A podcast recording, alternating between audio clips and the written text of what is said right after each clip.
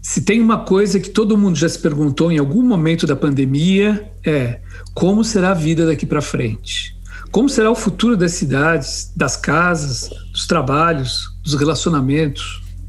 Como viveremos juntos depois de tantos meses de isolamento, toque de recolher, restrições de viagens e trabalho e estudo por telinhas? Bom, há poucas semanas foi inaugurada em Veneza a 17ª Bienal de Arquitetura. E o tema da Bienal é Como Viveremos Juntos. E ele foi escolhido pelo curador libanês Rashim Sarkis.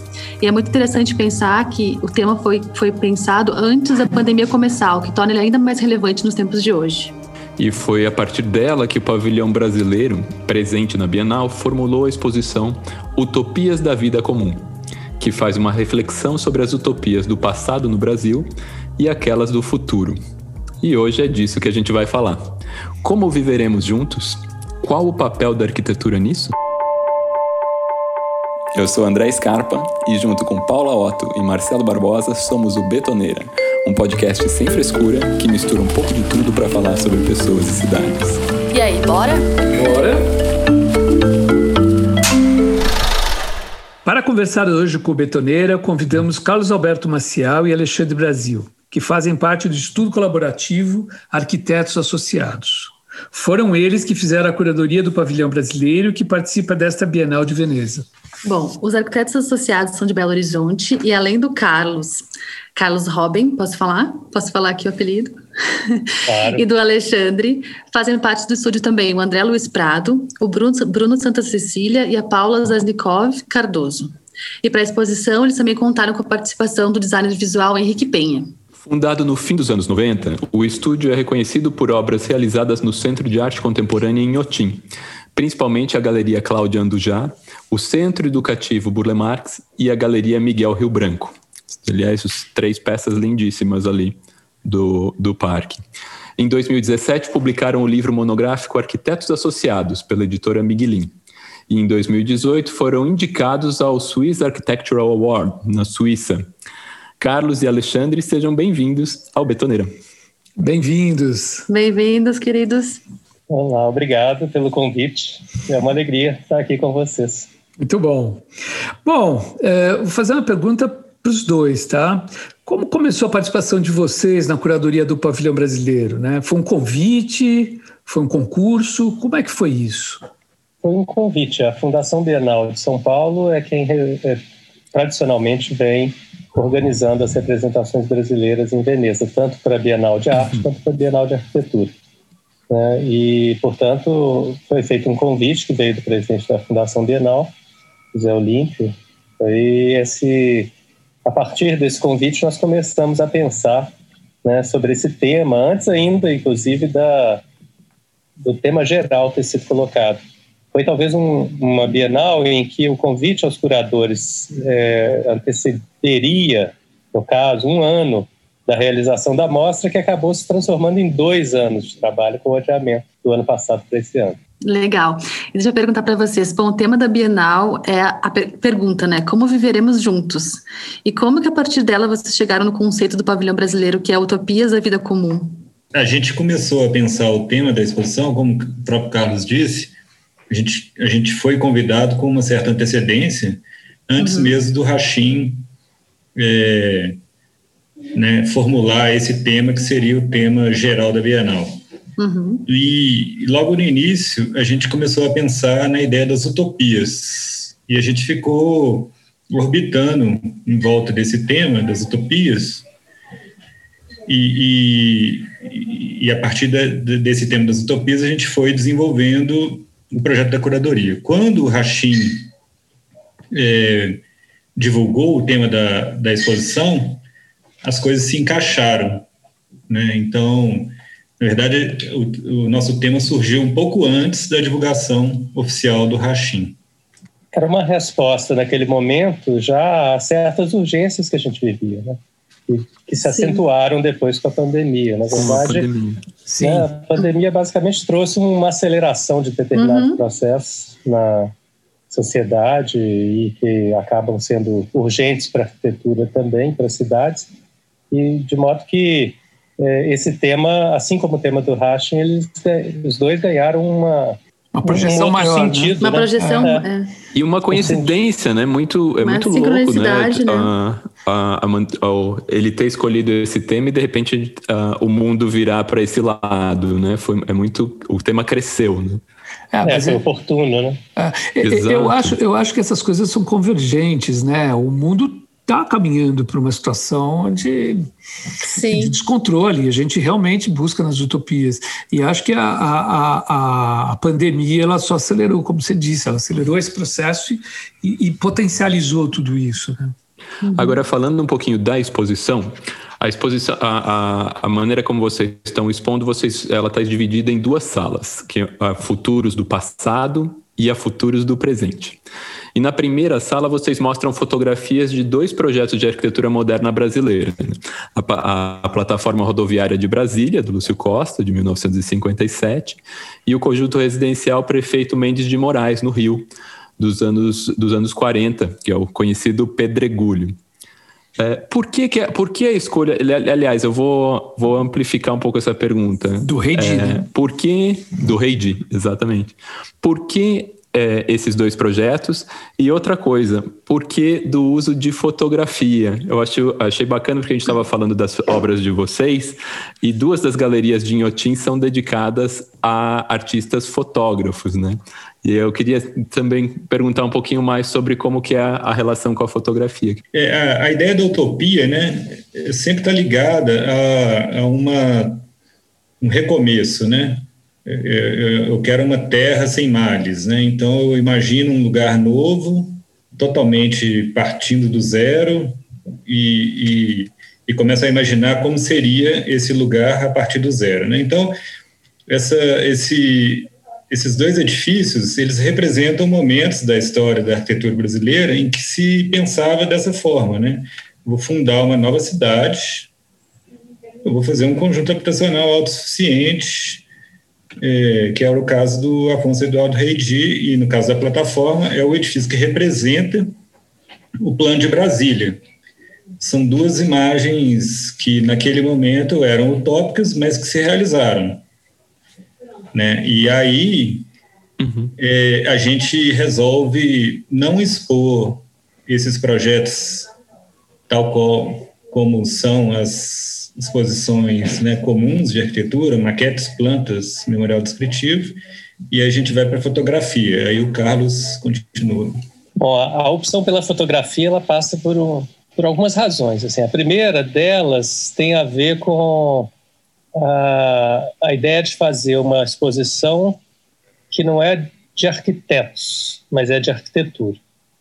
Então, nos interessava é, essas exposições, geralmente, depois que são concluídas, geram um monte de resíduos, né? porque são uhum. muitos produtos que se fazem de banners, maquetes e é, dispositivos de exposição que, no fim das contas, geram um absurdo de, de, resíduos. E a gente queria ter uma exposição que fosse, primeiro, mais delicada nesse sentido, uhum. e segundo, que ao invés de ter um investimento, um dinheiro que é precioso, na produção dessas coisas que seriam descartadas, nós pudéssemos investir em obras uhum. e não em produtos. Né? Então, nesse sentido, a fotografia ela está lá como uma obra. E ela é, uhum. nesse caso, obras que já tinham sido produzidas pelos dois artistas, né? a Luísa Baldan e o Gustavo Minas. A Luísa tem um olhar sobre o pedregulho e o Gustavo Minas sobre a plataforma.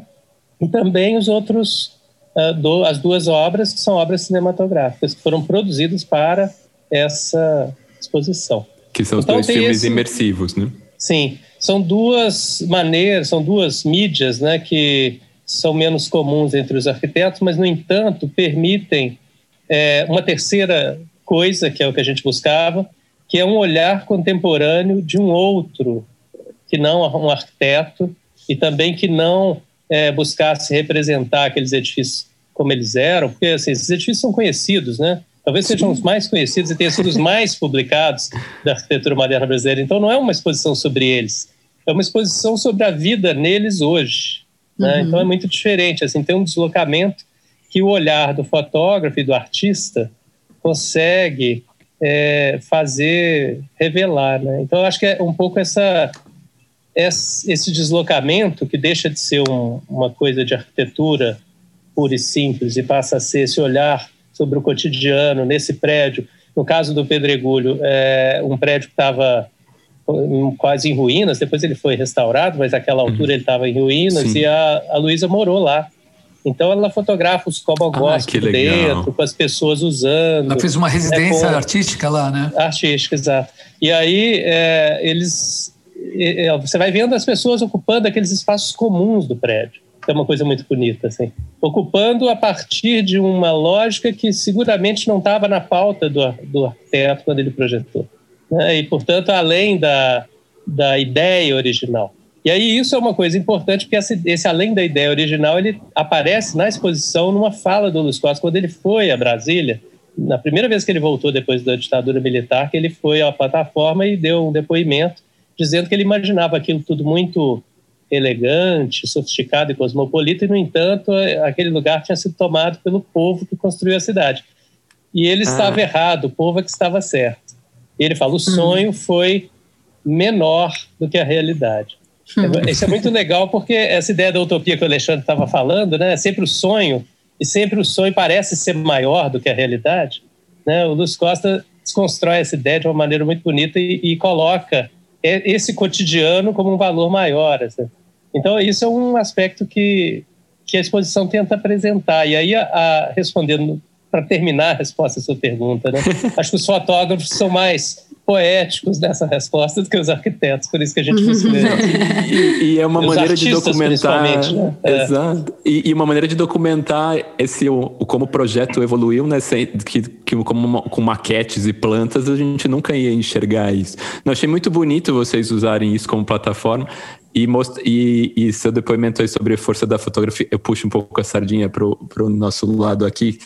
Além de arquiteto, eu sou fotógrafo de arquitetura também. Fico muito feliz quando ah, eu é, vejo. É, é podcast ah, patrocinado, André. É podcast, eu estou fazendo uma publi, tô brincando.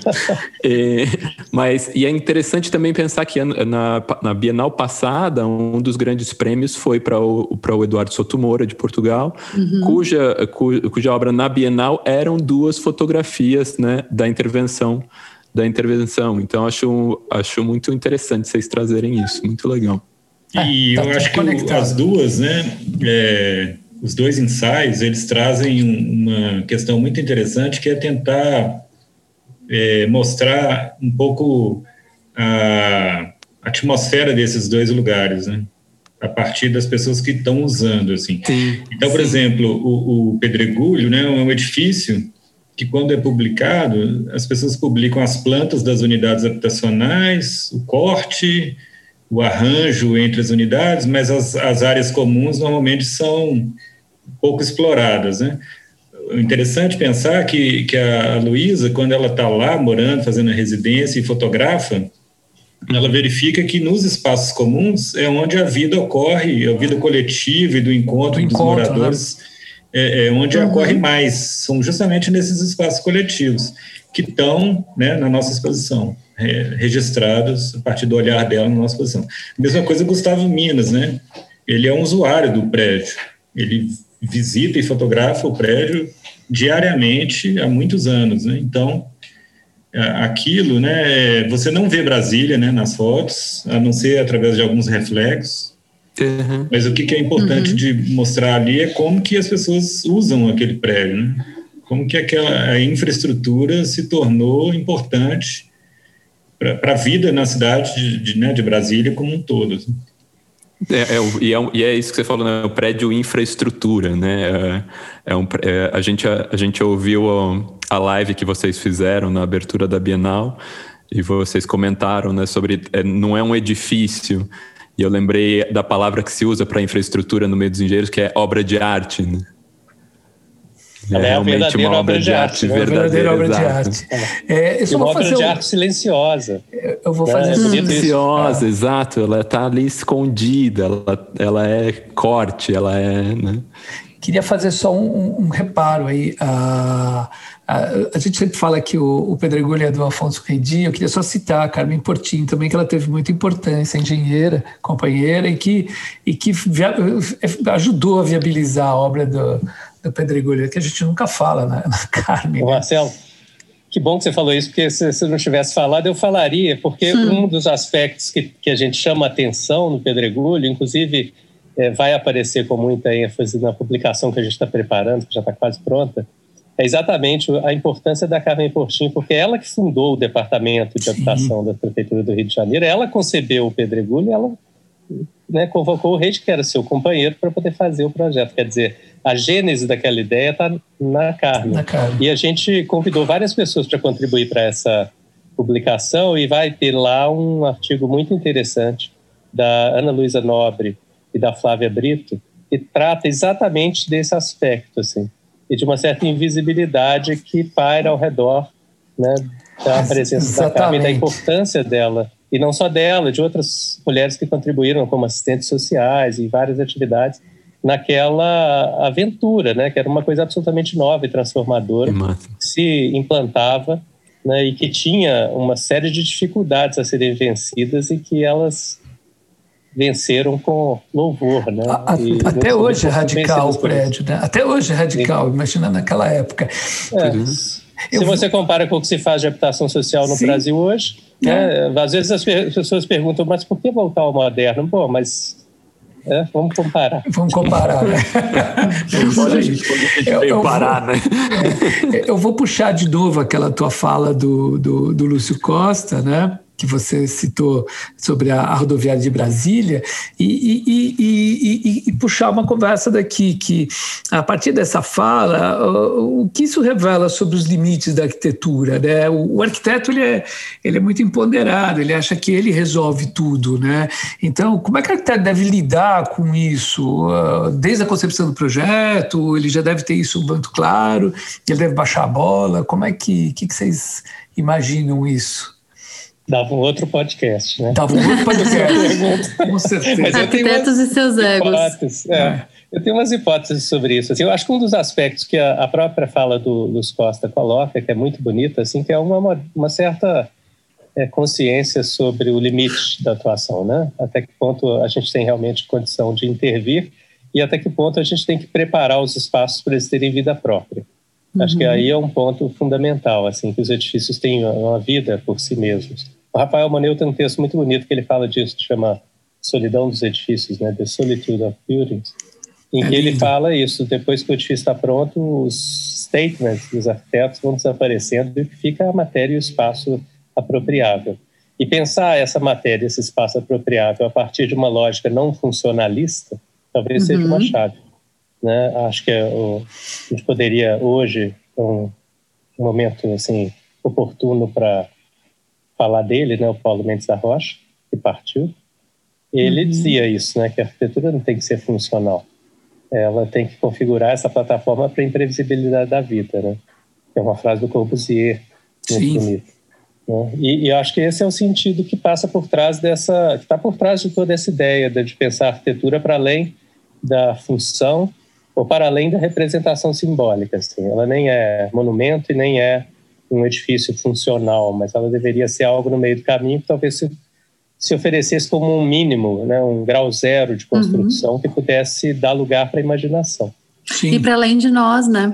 Para além da gente. Acho que por isso que o modernismo foi tão bem sucedido, porque hoje a gente vê, puxando um pouco para o campinho de mercado imobiliário, assim, o oposto disso, que é a criação de milhões de micro, micro coisas. Então, é o pet, o pet place, o, o não sei o quê, o espaço kids, o, o espaço gourmet, um, dois, três. A gente, gente, cadê o espaço para esse prédio envelhecer, né? Acho que falta um, um respiro quase, né? Para esse espaço, para ele ser o que ele tiver que ser daqui a 50 anos, daqui a 100 anos, sei lá. As hum. pessoas passam, né? Os edifícios ficam. Então, essa Exatamente. ideia de que ah, os usuários têm que ser contemplados a partir dos seus desejos específicos, uhum. que é uma uhum. coisa que aparece nessa lógica, ela é um equívoco. Assim. O usuário tem que ser contemplado na sua indeterminação. Uhum. Bom, isso muito aí. bom. É isso aí. Bonito. Bom, mas é, voltando para a exposição um pouquinho. Na segunda sala, que chama Futuros do Presente, vocês falaram um pouquinho antes que tem dois vídeos novos que foram feitos especialmente para a Bienal. Contem para a gente um pouquinho o que, que, passa nesses dois vídeos, como é que eles são, qual é a dinâmica. Um deles é, é o Metrópole Fluvial, foi feito pelo Amir Admoni, que também é arquiteto, formado na, na FAO. Ele é uma interpretação livre em cima do tema da metrópole fluvial, que é um grupo de pesquisa comandado pelo Alexandre Lijaikov, que está na USP há muitos anos em, em andamento nessa pesquisa. Então, Amir Dimoni, ele entra na história porque ele é um, um artista que trabalha com muita animação, tem vários filmes de animação é, muito interessantes, e, e, a ideia foi, seria impossível é, tentar representar o projeto do, né, do, da metrópole fluvial, né, não é uma coisa que você consegue representar, por mais que se fizesse renders e renders e renders, seria sempre uma imagem é, que ia ficar velha rapidamente, né? Uhum. Então, a, a, proposta do Amir é como seria, né, como é a sensação de alguém que está percorrendo os rios né, de São Paulo hoje, que são os vazios. Né?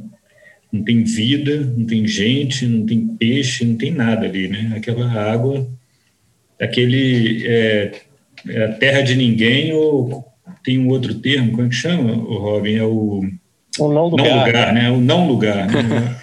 Ninguém olha para aquilo, né? Relembrando o Alcher, né? É. Inclusive eles, quando foram gravar lá, né, com o drone no, na, na, na, orla do Rio, eles Isso paravam. Que eu perguntar como que foi para gravar, porque a gente é. viu imagens dos vídeos e é, é, no meio do Tietê ali, ele tá uhum. passando, no meio do Pinheiros ele tá passando. Né? E eles estacionavam o carro ali naqueles bolsões que tem quando um carro estraga, né? E aí não, não parecia ninguém, não, tinha ninguém, não tem vida, entendeu? Não uhum. tem nada ali enfim, é, é, é uma interpretação livre, né, do, em cima da, da ideia do que seria a metrópole fluvial. Então, esse, esse filme, de certa forma, né, que é um projeto infraestrutural também, né, para São Paulo, né, interligar os rios, fazer um sistema de transporte de cargas através dos rios, eclusas, assim. Então, é um projeto é, que também é, ele está mais ligado à ideia de infraestrutura do que de né, de, do que de arquitetura em si. Então, ele dialoga um pouquinho com a plataforma. Então, esse é o link que se faz entre as duas salas, entre esses dois projetos. Isso que o Alexandre está falando, né? A gente tem os dois tempos, mas nesses dois tempos a gente tem também uma conexão cruzada entre os tempos, né? Porque sim, tem uma ideia sobre a habitação e uma ideia sobre a mobilidade. Duas ideias modernas, né? no caso da plataforma com, pensada com, com asfalto, com combustível fóssil, com o ônibus, e de outro lado, pensando contemporâneo, a, a, a navegação, né, que é algo que reverte a degradação ambiental dos rios, quer dizer, um sentido muito mais contemporâneo de pensar a cidade. E no caso da habitação, também é, ao, em lugar da construção de um novo edifício que vai abrigar as pessoas, como acabamos de fazer no Brasil em grande escala e com que vai gerar um passivo terrível para as próximas gerações com os programas habitacionais recentes. Né? De outro lado, o que se aponta como uma uma ideia virtuosa são as ocupações. Ações, né? Então, o filme foi gravado na ocupação Carolina Maria de Jesus, em Belo Horizonte, por três cineastas, um deles que mora na ocupação, outros dois que são do movimento e que vem documentando a, a história deles, né? Tiveram antes no prédio, passaram para outro. E eles fizeram, então, uma leitura em três escalas: na escala da doméstica, na escala do, da vida coletiva no edifício e da cidade. E foi bonito porque eles tiveram uma. Eles já têm né, essa aproximação com a comunidade. Então, a comunidade participou ativamente disso, porque uhum. foi algo feito por eles e para eles. Isso foi muito legal. E o que gerou, é, assim, seria difícil conseguir um outro filme como esse sem essa, esse envolvimento dos cineastas né, com o tema. Isso aconteceu também com a Mir de uma maneira diferente, né? Ele é arquiteto, mas não por isso ele para fazer o filme frequentou as aulas que na ocasião, em 2019, o Alexandre Delijakov dava na Bienal de São Paulo. Exatamente, até porque a, a, metrópole fluvial foi exibida, né? Na, na, o projeto Sim. foi, né? aliás, era um painel enorme, lindíssimo, em giz. O Alexandre é um cara fantástico, assim, ele Sim. é um, uma pessoa que cuja cujo comprometimento com o sentido do público, né, da obra pública, do lugar público, do edifício público, é algo assim que precisa ser ensinado em todas as escolas. Né? Eu tive a oportunidade de participar com ele de um debate lá na, na ocasião do Infinito Vão, da exposição no Porto, e ele fez um discurso tão contundente lá sobre isso que foi maravilhoso. E eu acho que ela, essa, essa, esse, esse, trabalho né, da metrópole fluvial, ele tem esse sentido que é de um planejamento que não é para ele, não é para a nossa geração, mas é assim, pensando a cidade uhum. para os próximos séculos. É uma coisa de longo alcance e que poucas pessoas têm essa disposição né, e essa dedicação para fazer. Então, é, foi uma das coisas assim. Ele é, ele é mestre sem ter sido professor. Na verdade, quase foi professor da Paula, mas ele é uma espécie de mestre para gente sem ter sido professor, porque é um cara maravilhoso. Não, e, e, realmente é o tema mesmo futuros do presente, né? É, é mesmo uma presente, coisa para é. reverberar é. para as gerações. Como imaginar, como viveremos juntos de verdade, uhum. com, com consciência ambiental e justiça social. Sim. Né? São dois lados da mesma moeda que a gente poderia até dizer, bom, a consciência ambiental está nos rios e a justiça social está na ocupação, mas se você inverter também funciona. Né? É, é, porque a, a, justiça social também passa pela renovação dos rios, pela mobilidade, pela criação Sim, de espaços públicos, né? e a consciência ambiental também passa pela reutilização dos edifícios abandonados nas regiões centrais, evitando crescer as cidades de modo é, exaustivo. Né? Se a gente pensar que em 20 anos o Brasil já começa a ter uma população é, encolhendo numericamente, né? não faz mais sentido construir. Né? Talvez a gente não precise ah, mais construir, ah, exceto ah, edifícios excepcionais. É, a gente fez um, um, episódio que chama Pele de Vidro. Ah, Eu vi. A duas, é. Tem, então, tem tudo a ver com isso. A gente coloca essa questão da, é, da ocupação, do, do, né? e, foi, e a gente coloca essa questão. Hoje em dia tem uma quantidade de habitação, pelo menos aqui em São Paulo, de, de, de, de, de habitação capitais, né, ociosa, né, que, que não precisaria fazer nada, só, só usar. Né? E a gente entende que essas ocupações ficam presas e não são, não são colocadas. É, é, aliás, a gente fez um betoneira também mais há tempos atrás, que era sobre o FICA, que é um fundo imobiliário social, que também é legal, que é uma proposta legal deles. Muito legal. apartamentos no centro que estão meio ociosos e reformam e, e, e alugam, fazem alocação social. É, tem várias possibilidades, né? O problema é que falta política habitacional, falta vontade pública, né? É. Falta política. Falta Esse política. é o sentido, né? Ah, tem, tem um vídeo maravilhoso do Evaldo Mocazel que chama A Margem do Concreto. É um vídeo bem antigo, deve ser acho que no começo do, de, dos anos 2000, que, que ele fala sobre as ocupações. E ele filma o processo de ocupação, como o pessoal entra, quebra as coisas, invade, desde o pessoal se organizando até como invade. É muito legal. Invade não, ocupa, desculpa. E, e é, muito, é muito ilustrativo, muito bonito o, vídeo do Evaldo Mugazel. Não, e porque realmente daí é aquela visão visão de e essa utopia, essa pensar num futuro onde do reaproveitamento, o futuro do, da reutilização, ou da, né, o, o, o, real sustentável, né? Você não gastar uma energia que foi gasta ali na construção de um prédio, um material que foi gasto, você não vai jogar fora. É, ele tá isso está muito paralelo, inclusive, com o, o prêmio Pritzker do, desse ano, né, do Lacaton e Vassal, uhum.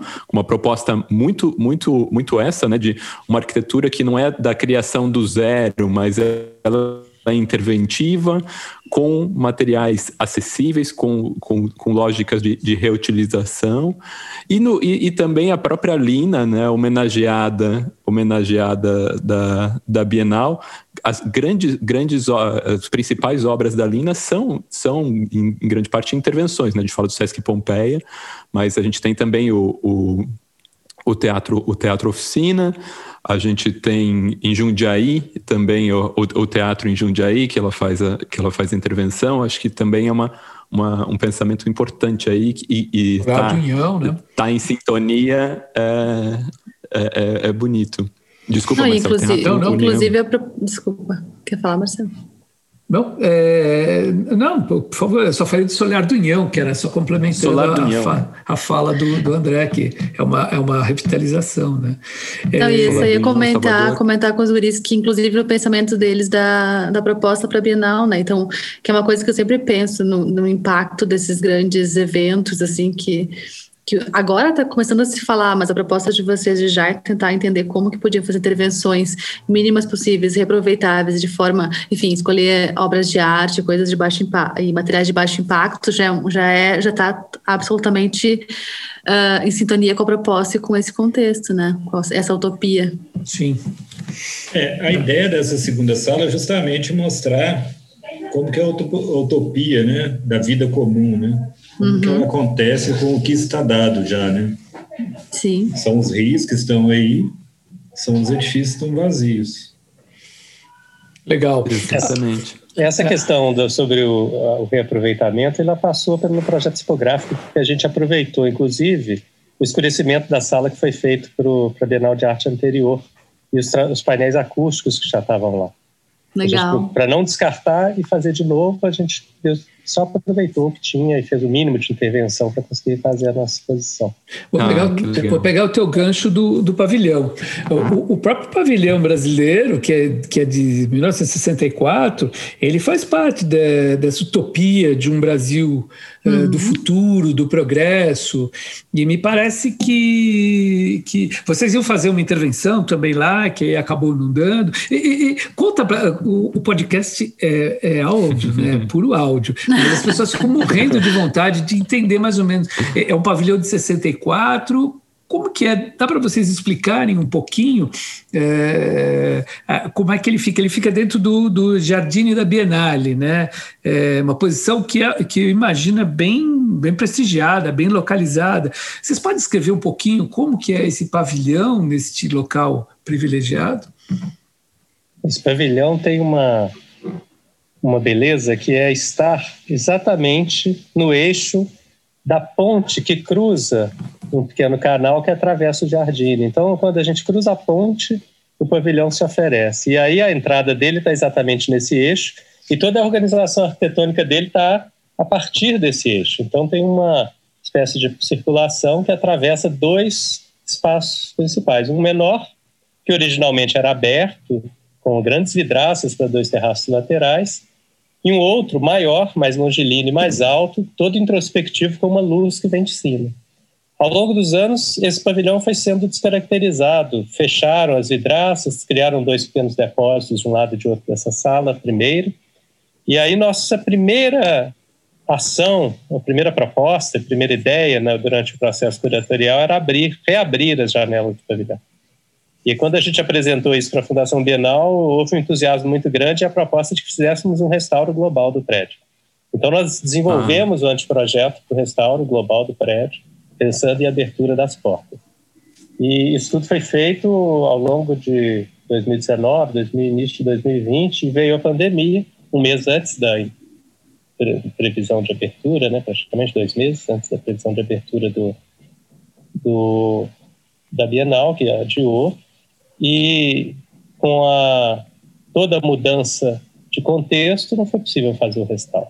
Mas a gente fez o projeto, quer dizer, a gente ainda imagina, você diz que ele é uma utopia, ele materializa a utopia do Brasil naquela época, ele resiste sendo uma utopia agora, né, na, com essa proposta do restauro. A gente espera que, ele, que essa utopia de restaurar aconteça. Mas ele, como que ele está hoje, ah, gente? Desculpa, desculpa. Como, desculpa, como, como que ele está hoje? Qual o estado geral dele hoje? É, ele continua com as, esses dois depósitos lá que a gente não pode tirar e principalmente ele precisa de uma renovação, né? Ele tá é, Veneza tem um, um, clima muito hostil, uhum. né? E ele teve pequenos reparos ao longo de todo esse tempo, então ele precisa ter um grande restauro, assim, de, de fato, né? Que recupere é, não só é, aspectos da materialidade do prédio, né? Mas que recupere mesmo o seu espaço né? Talvez ele tenha sido fechado porque precisassem de mais paredes para as exposições e aquilo acabou uhum. ficando uhum. assim. Mas é uma seria uma sinalização muito bonita sobre como viveremos juntos, né? Se abrir as portas. É, pois é, é, tudo, é tudo a ver. O pavilhão, o projeto do pavilhão é do Henrique Midlin, não é? É, com o Giancarlo Palante e o Valcir Amaral. E foi Valmir Amaral. E foi é, detalhado, desenvolvido por um arquiteto que trabalhava com Carlos Scarpa. Uau, olha, legal. Isso é uma coisa legal. É. Por isso que ele tem certos detalhes que não estão na arquitetura brasileira. Sim, né? que, que é uma coisa que é uma arquitetura brasileira, mas ela tem um detalhamento assim muito é, daquele plano de concreto que atravessa, que fica um pouco solto, que não uhum. encontra, uhum. tem pequenas transições, tem uns detalhes assim sofisticados que são muito próximos daquela arquitetura do, do Scarpa. Do Scarpa. Rolou uma antropofagia ali. É, seu tio, né? Titio. Titio. Deixa eu, falando do, da, da Bienal, Uh, o curador da Bienal de Veneza, o, o Hashim Sarkis, libanês, ele falou bastante sobre a necessidade da arquitetura dialogar com outros campos, né, com outras disciplinas. Eu queria que vocês falassem um pouquinho como é que é isso dentro do Arquitetos Associados. Por exemplo, que vocês se definem como um, um estúdio colaborativo, né? Como que, é, como que é isso? Como que transitam essas outras disciplinas? Pode, pode falar. Bom, a, a gente tem uma lógica de colaboração mesmo, né? Então, nem todos os trabalhos são de todos, uhum. e alguns trabalhos são feitos com outras pessoas, que não são exatamente do coletivo. E o fato de termos trabalhado em diversas, diversos momentos com alguns temas que são relacionados à, à arte, por exemplo, né, como no caso do Inhotim, sempre abriu muito essa interlocução com pessoas de outras áreas do conhecimento. Então, nos agrada muito ter essa interlocução. Isso foi uma das coisas que motivou uh, essa exposição ser como é, né? Com artistas, com cineastas e, e dentre os convidados que estão participando desse livro, que vai ampliar um pouco e aprofundar a discussão sobre as utopias, também com pessoas de outras áreas, economistas, historiadores, professores, editores, enfim, designers. A ideia é que a gente possa ir construindo uma conversa mais interessante, né? Porque, afinal de contas, ficar conversando só entre arquitetos é chato, né? Tô completo, não. E assim, uma coisa interessante que você, você falou no começo, né? Uma exposição não sobre arquitetos, mas sobre arquitetura. Uh, eu ouvi uh, ano passado uma entrevista com a Carla Joaçaba, né, que, que, fez, fez uma das capelas do pavilhão do Vaticano né, na, na Bienal passada, e perguntaram para ela qual, quem, quem você indicaria para os estudantes de arquitetura estudarem, que arquitetos você indicaria para eles olharem? Ela falou: eu não indicaria arquitetos, eu, eu indicaria dramaturgos, eu indicaria pessoas ligadas ao teatro, à música. Então, realmente, quando você vai para as outras disciplinas, você reverbera muito mais o assunto da da arquitetura do que ficar no arquitetês de arquiteto para arquiteto com a planta, com o corte, com a maquete, né? Isso é, achei muito. Por isso que a gente tem o betoneira, né? E o betoneira falar uma linguagem um pouquinho também. menos Tenta chamar outras pessoas para falar. Misturar todo não... mundo para é. ver o traço que sai nesse nesse concreto aqui. É, e a ideia a da... Chega, fala, Alexandre. Não, é só complementando esse, esse, esse assunto, a ideia expositiva, né, de partir para os ensaios fotográficos, os filmes, foi justamente uhum. é, mudar o suporte, né, de como apresentar arquitetura ou ideias ligadas à arquitetura. E é muito palatável para o público, né? Tipo, você chegar num pavilhão onde você é, entra e tem um vídeo que você entra em três telas né, é, é, é, muito fácil do que você entrar num pavilhão que tem pecinhas e coisas escritas.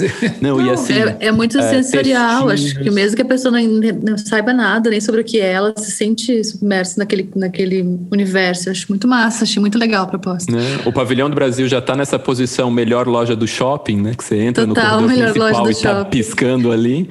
Então, utilizar esse espaço com a melhor uma mídia tão acessível é, é muito bem, bem bolado. É, e, tem uma coisa da comunicação que nós não somos tão especialistas nela, né? Existem outros, outras pessoas, outros artistas que fazem isso melhor que a gente. Então, a, a, uma coisa que a gente fez nesse, nesse caso foi uhum. definir o formato. Sim. Nós definimos uhum. a, o formato imersivo, a ideia de que tivesse uma experiência que fosse mais sensorial também Legal. e que pudesse, inclusive, ter durações mínimas. Porque a experiência de visitar uma Bienal de Veneza né? A Michelle acabou de vir de lá, né? Ela é uma experiência chega a ser exaustiva às vezes, né? É muita informação. Uhum. Então acontece, às vezes você passa num pavilhão, vê uma coisa, depois quando você está no terceiro adiante, você já esqueceu o que você viu. Então é preciso ter um modo de fazer com que as pessoas tenham outro tipo de entendimento que não é na leitura, na, na lógica uhum. racional, né? E que possa ser uma percepção potente de algo que vá realmente gerar um, um impacto. Daí que veio essa ideia, porque é uma exposição que, primeiro, ela não tem múltiplos conteúdos, mas ela tem uma, uma proposta de discussão que trata em dois tempos de duas é, com duas mídias, né? E com esses dois filmes que, que permitem que uma pessoa passe ali cinco minutos e consiga uhum. entender do que se trata e sair com a sensação de que pegou a ideia, assim. Né? Muito Porque bom. É um, ela é direta. Mas se você quiser aprofundar, tem lá uma linha do tempo que mapeia as utopias Sim. no solo brasileiro, que vem muito antes do Brasil existir como Brasil, né, no sentido europeu, mas lá dos índios Guarani, que tinham a ideia da terra sem mares, do Maranhão. Depois, o próprio Thomas Morris, quando escreveu Utopia, o personagem principal desembarca em Cabo Frio para ir para a ilha de Utopia. Ah. Ou seja, o Brasil já fazia parte desse imaginário da construção da própria ideia da utopia. Depois, na, nas, nas maiores aglomerações humanas do Brasil no século XVI até XIX, que foram aglomerações humanas que foram dizimadas, que é o Quilombo de Palmares, que era maior do que todas as cidades brasileiras na ocasião, tinha mais de 20 mil pessoas no século XVI, ou ah, Canudos, né, que foram Canudos. duas duas situações que experimentaram modos de organização social distintos, né, com um certo nível de compartilhamento, igualdade entre as pessoas e um outro tipo de relação nas práticas econômicas e apartado da lógica é, política dominante. Né? E depois, no século XX, a gente entra na modernidade com os edifícios viaduto do Le Corbusier, e depois a própria construção de Brasília, até chegar né, contemporaneidade. E aí, vocês falaram agora há pouco da Lina, né? A Lina está na exposição no momento chave da virada entre os futuros do passado e os futuros do presente, com o Sesc Pompeia. Né? Porque uhum. talvez tenha sido um primeiro grande momento. O Solar do Leão foi antes, mas assim, o Sesc Pompeia ele, ele aponta uma virada, simbolicamente falando, de deixar de construir o novo para intervir no existente, uhum. deliberadamente. Né? Porque não era um edifício tombado, como era o Celular do União, mas sim, era sim. simplesmente um lugar para o qual já havia um projeto para demolir os galpões e fazer lá um edifício sim, novo. E a direção do SESC, percebendo a apropriação que os próprios funcionários, as pessoas tinham ali, também os moradores da região que começaram a ocupar aquele espaço ali com atividades cotidianas, decidiram que fazia sentido deixar aquilo. E aí buscaram a Lina para isso. Né? Então, é, é bonito pensar que essa virada da, de parar de construir, intervir no construído, modificando o que está dado e não desprezar né, matéria, desprezar história, né, como Lacan e Vassal falam bem, está é, tá ali, né, na Lina. Então, essa virada dos dois tempos da exposição, ela está simbolizada na, no Sesc Pompeia. E tem um, vai ter um texto do Francesco, ah, escreveu o livro da Lina, que vai ser, é, que foi, que foi objeto do nosso último episódio. É, pô, que legal. E, e, e parabéns, porque uh, uh, você estava falando da, da, da dimensão da, da, da, da, da, Mostra Internacional de Arquitetura da Bienal, e, e eu, eu, li uh, o, o Giornale della Arquitetura, colocou uhum. o, a exposição do Pavilhão do Brasil entre os tops que devem ser visitados. Isso daí é muito legal, muito muito prazeroso isso. É, é uma classificação até um pouco de brincadeira, né? É. Mas, mas a gente ficou muito feliz com isso, né? Porque é sinal de que está valendo a pena esse esforço de definir um outro perfil para essa mostra, e principalmente quando a gente compara o que é a participação de um país em desenvolvimento como o Brasil em relação a outros que têm assim, investimentos milionários e equipes uhum. gigantescas, espaços monumentais e, e, a gente pequeno, né, com todas as dificuldades, fazendo tudo à distância e com um orçamento em que o nosso dinheiro está cada dia mais desvalorizado, portanto, você tem um orçamento que dois anos atrás era um, hoje ele é Imagina metade. agora. é, é, uma, é uma, uma alegria ver que né, é, isso está ecoando de alguma maneira.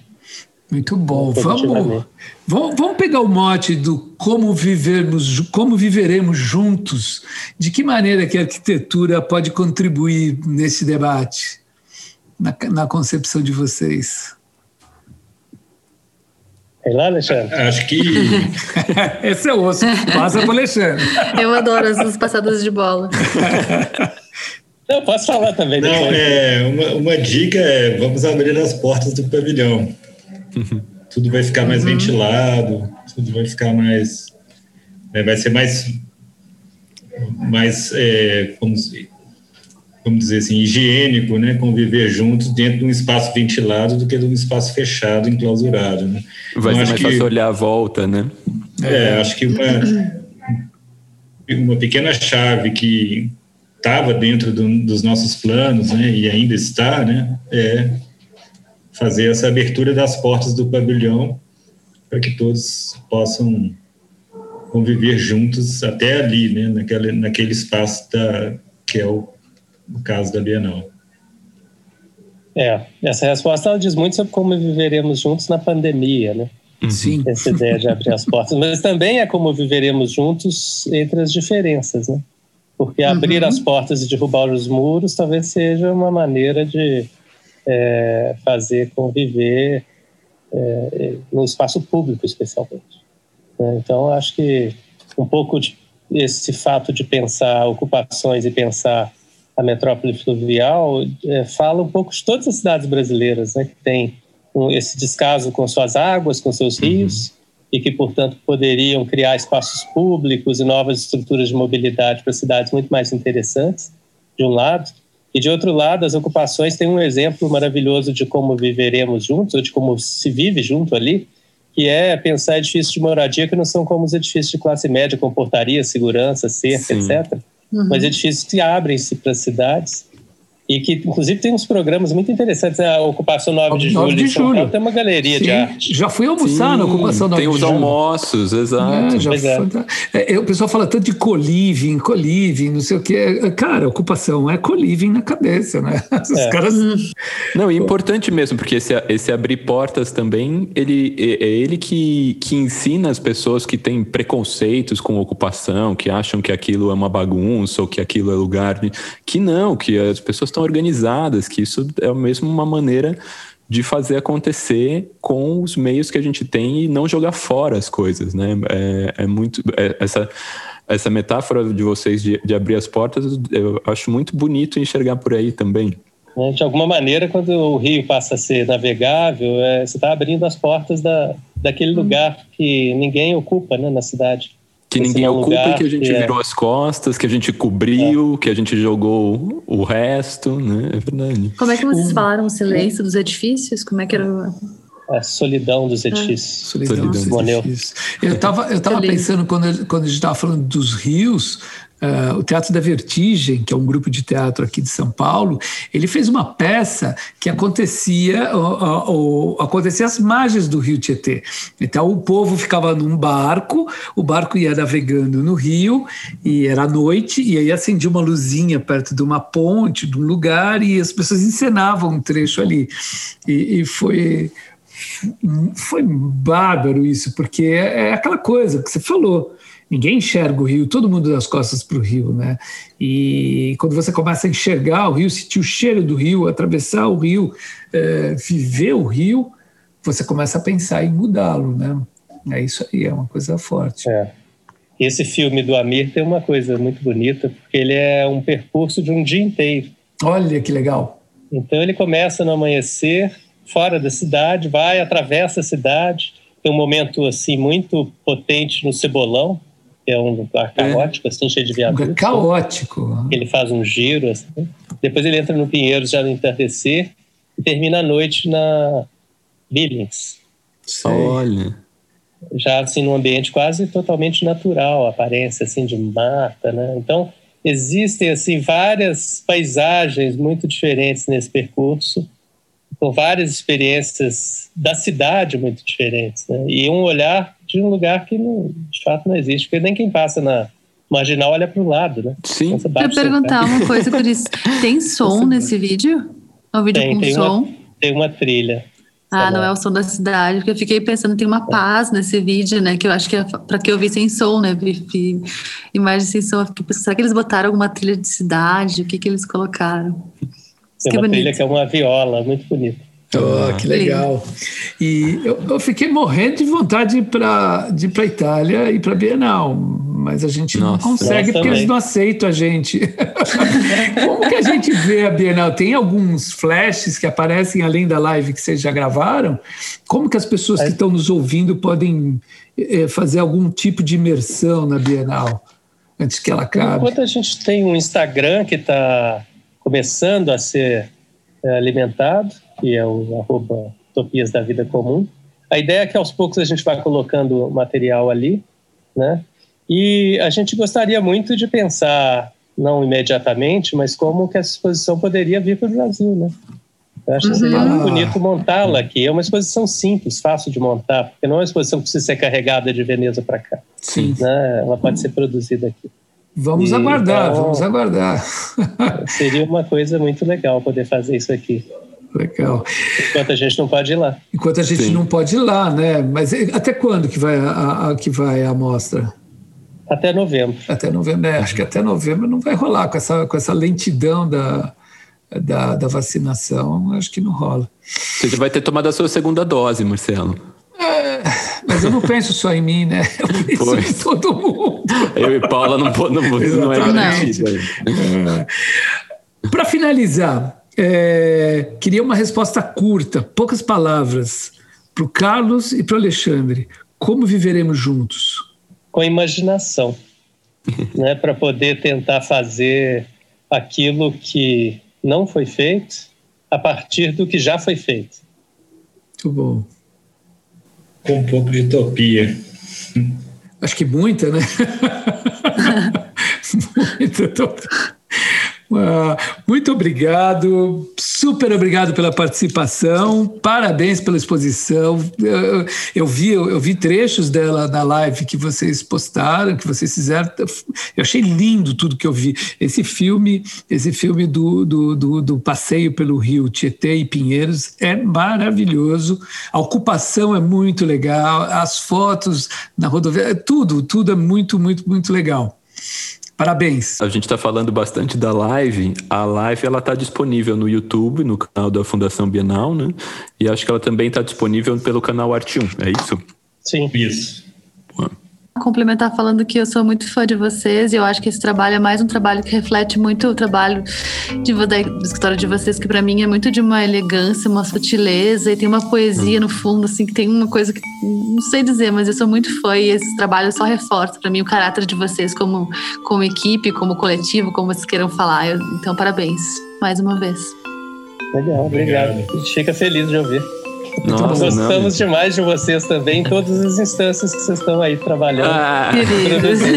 acompanhando Betoneira daqui de longe. Continuem firmes, que é muito legal. Legal. Ah, obrigado, gente. É um prazer ter vocês aqui. A admiração só cresce mesmo. Quem não puder ir a Veneza quando a gente puder, quando a gente puder estar tá circulando de novo, não percam de ir a Inhotim visitar os pavilhões. Nossa, lindos. O pavilhão da, o pavilhão da Cláudia Andujar, para mim, foi uma das experiências mais incríveis. É, Não assim, é? é? Arrepiante. E é arrepiante. Parabéns mesmo, gente. Sou, são, já, já, a gente já é fã, a gente só fica mais fã aqui, só vai crescendo. Exatamente, a gente é muito crescendo. Parabéns. Parabéns. Muito obrigado. Obrigada. Valeu. Valeu demais. Valeu demais. Este foi mais um Betoneira e este episódio contou com trilha sonora de Mário Capi, identidade visual de Flora Canal e Stefano Azevedo Aita, roteiro e direção de Michele Oliveira. O print da nossa tela foi minuciosamente registrado pela nossa fotógrafa oficial, Ana Melo. Edição e finalização de José Barrichello. Este episódio foi gravado na casa de cada um, enquanto não podemos voltar para os maravilhosos estúdios do Barco Arquitetos.